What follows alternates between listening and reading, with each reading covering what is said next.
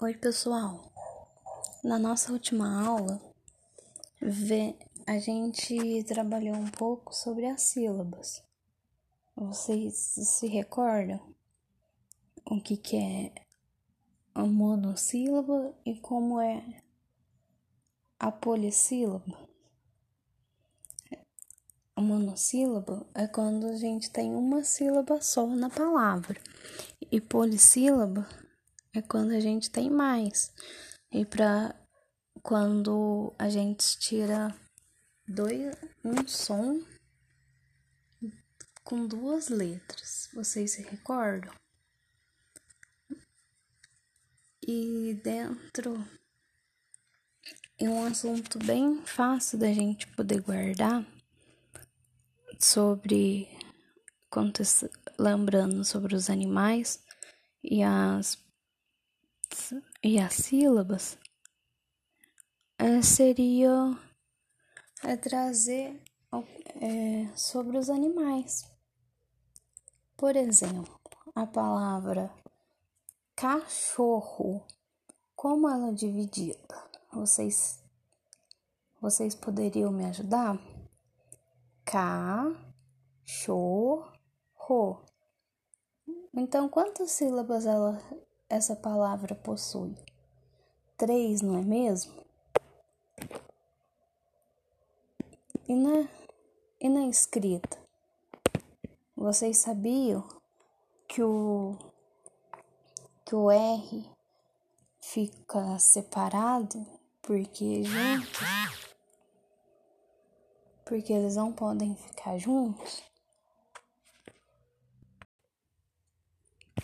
Oi, pessoal.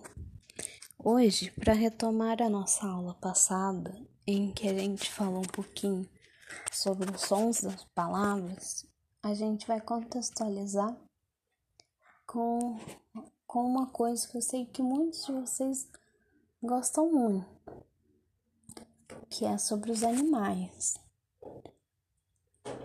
É, tenho certeza que muitos de vocês têm suas residências cachorros, gatos. E vocês sabiam que uma das características principais desses gatos que vivem, desses animais que vivem com a gente, é a relação que ele que a gente tem tanto de afeto, que é muito bom esse contato, pois é através dele que a gente consegue transmitir o amor para com as outras pessoas. Muitas vezes. É, vamos pensar um pouquinho.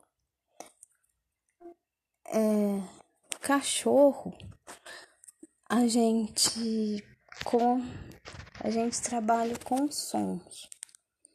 Quantos uns a gente tem nessa palavra? Vamos contar? Cachorro. Ou seja, a gente tem três fonemas que faz parte. A gente tem três fonemas que faz parte dessa palavra. E cada fonema representa o som que essa palavra tem. Assim, vocês se recordam que toda vez que a gente fala, a gente vai chamar nosso cachorro, a gente abre a boca para falar quantas vezes? Três. Vamos bater palma para marcar todas as vezes que a gente for chamar este animalzinho.